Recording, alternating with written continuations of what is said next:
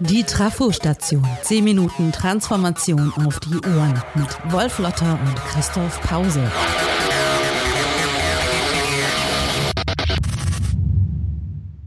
Zu den Wörtern, die in der neuen Organisationskultur ganz oben stehen, gehört das Wort Team. Das erkennen wir alle. Wirklich? Wir sollten hier ganz genau hinsehen. Denn Team, das ist eines dieser berühmten Wieselwörter, vor denen es heute nur so wimmelt. Ein Wieselwort ist ein Begriff, den man so oder so verstehen kann. Damit wir uns nicht falsch verstehen, wenn wir von Team reden, schauen wir doch mal genauer hin, was das wirklich bedeutet und was nicht und welche Funktion das Team in Zeiten der Transformation hat und welche nicht. Das Wort Team stammt aus dem Altenglischen und bedeutet so viel wie Familie, Gruppe und Gespann. Ein Team kann also auch aus einem Ochsen und einem Flug bestehen, aus einem Esel und einem Karren oder einem Pferd, das eine Kutsche zieht, in der jemand sitzt, der sich durch die Gegend fahren lässt. Eine Grundlage des Teams ist die Zusammenarbeit, die sogenannte Kooperation. Es leuchtet uns ein, dass wir bestimmte Aufgaben besser dann erledigen können, wenn wir unsere Kräfte bündeln. Diese Vorstellung von Kooperation ist sehr verbreitet und sehr alt und ganz allgemein das, woran wir denken, wenn wir das Wort Team sagen. In diesem Team-Gedanken ziehen alle an einem Strang und sitzen alle in einem Boot und rudern. Sie machen also das Gleiche und sind in dieser Tätigkeit ein austauschbarer Teil des Ganzen. Man arbeitet zusammen, macht aber eigentlich ein und dasselbe. In der alten Agrargesellschaft war das sehr üblich, denn die Arbeit am Feld brauchte vor allen Dingen Kraft und Ausdauer, Geschick und Können oder gar individuelle Fähigkeiten waren weniger gefragt. Es hieß Ambacken. So war das auch in der Industriegesellschaft die die Landwirtschaft und ihre Arbeitskultur seit dem 18. Jahrhundert allmählich ablöste. Um die Produktion nicht zu gefährden, musste es einerseits Arbeiter, bald Fachkräfte geben, die etwas ganz Bestimmtes auf eine ganz bestimmte, vorher definierte Art und Weise taten, ganz so wie ein Mechanismus oder eine Maschine immer wieder die gleiche Routinearbeit leistet. Wenn ein Schmied, ein Schlosser, ein Mechaniker ausfiel, sei es durch Alter, Krankheit oder Tod, konnte er so problemlos ersetzt werden. Ein geringer Schaden. Dass die eigenen Arbeitsbegriffe mit denen aller anderen Abläufe im Produktionssystem Fabrik genauestens abgestimmt werden mussten, versteht sich von selbst. Eigene, selbstbestimmte Arbeit, also etwas tun, das man auf seine Art machte, das wurde immer seltener und blieb nur mehr wenigen Menschen vorbehalten, die sich das leisten konnten. Die Industrie schuf aber auch das System der Arbeitsteiligkeit. Das ist ihr eigentliches Erfolgsgeheimnis. Komplexe Arbeiten werden in unterschiedliche spezialisierte Tätigkeiten zerlegt. Unsere Berufswelt wird heute von dieser Arbeitsteiligkeit und Spezialisierung fast vollständig erfasst. Wenn es um Kooperation in der Organisation geht, ist also die Industriegesellschaft der Startschuss für die Vereinheitlichung, die Gleichmacherei von Arbeit ebenso wie die Grundlage dafür, dass sich diese menschliche Arbeit in Zeiten der Wissensgesellschaft wieder stärker auf die und den Einzelnen konzentriert, sich also unterscheidet. Äh, das Team ist nicht mehr die Gruppe, in der alle an einem Strang ziehen, im Sinne von sich Arbeit die getan werden muss, beliebig aufteilen, sondern viel genauer auch persönliche Fähigkeiten und Talente berücksichtigt. Der Mensch, nicht mehr das Kollektiv, steht dabei im Mittelpunkt. Das ändert mehr, als wir zunächst denken. Erstens, das Auslagern von ungelösten Problemen ins Kollektiv wird schwieriger.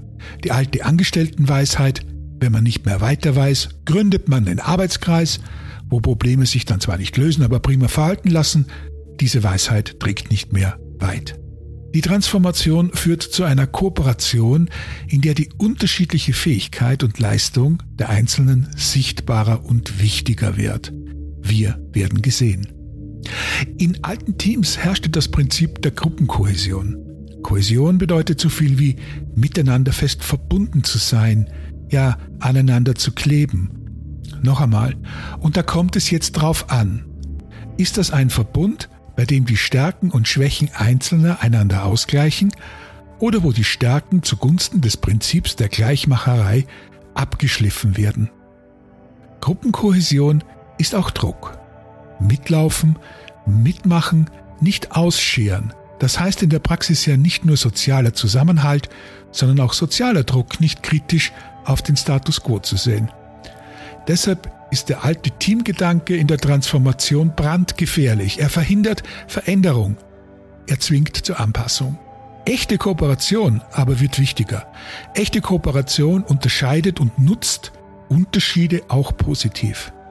Wo es um Wissensarbeit und Innovation, um Selbstbestimmung und selbstständige Arbeit geht, wird aus dem alten Team eine Gemeinschaft, in der Talente sich entfalten können. Aber das ist eine andere Geschichte. Auch Ochse und Pflug bilden ein Team. Das ist ein Gedanke, den man erstmal sacken lassen muss und dann diskutieren. Und das genau möchte ich jetzt tun mit Wolf Lotter, der hier in Freiburg im Podcaststudio ist. Herzlich willkommen, Wolf. Hallo, Christoph.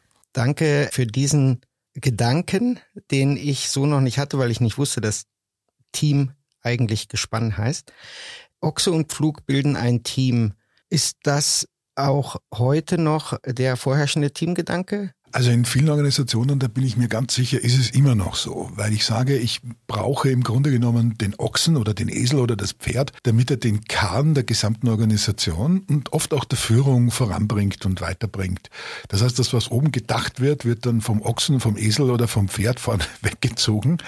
Äh, und das ist eine undankbare Aufgabe. Also in dem Moment, wo ich einfach sage, das Team ist nichts weiter als die Erledigungsstätte für die Pläne von oben, sind wir genau in diesem alten Gespanngedanken, der halt ein bisschen netter klingt heute, wie so vieles netter klingt heute als früher, aber es nicht ist. Team, sagst du, ist eins der berühmten Wieselwörter. Es kann das bedeuten oder das andere bedeuten. Es ist aber vor allem das meistgenutzte Wort, das ich überhaupt äh, höre, lese, äh, zur Kenntnis nehme. Und es geht heutzutage eigentlich nur noch ums Team und es gibt Teamziele und man soll Teamerfolge feiern und der Einzelne, die Einzelne spielt in meinen Augen eigentlich überhaupt keine Rolle mehr.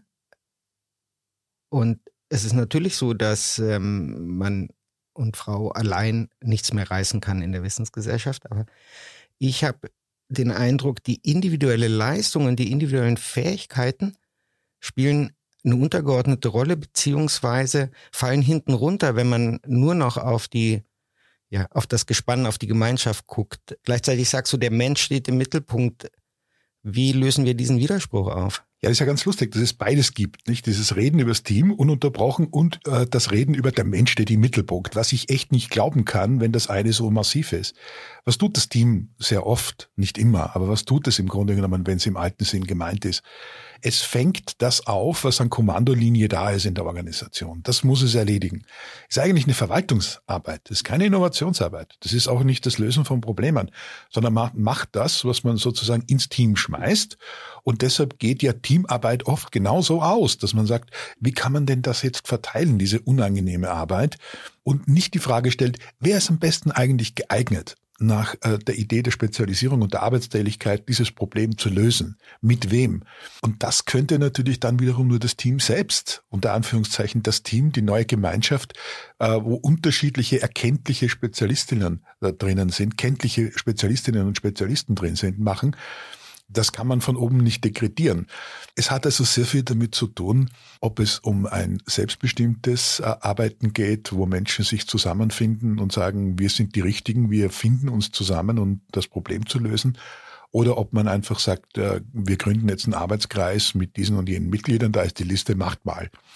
Das ist das große Dilemma. Also es geht wieder um die Frage, selbstständiges Arbeiten oder unselbstständiges Arbeiten. In der Regel sind Teams ja einfach existent. Also es gibt aus welchen Gründen historischer Art auch immer ein Team und da kommen neue Leute dazu, manche gehen raus, aber das, das Team ist schon da. Es ist also vorgegeben, wie weit kann denn da die Selbstbestimmung gehen? Also anders gefragt, schafft ein Team, das einfach da ist, es aus sich selbst heraus als eine Gruppe von individuellen Könnerinnen zu agieren, wo jeder und jede das beisteuert, was sie am besten können?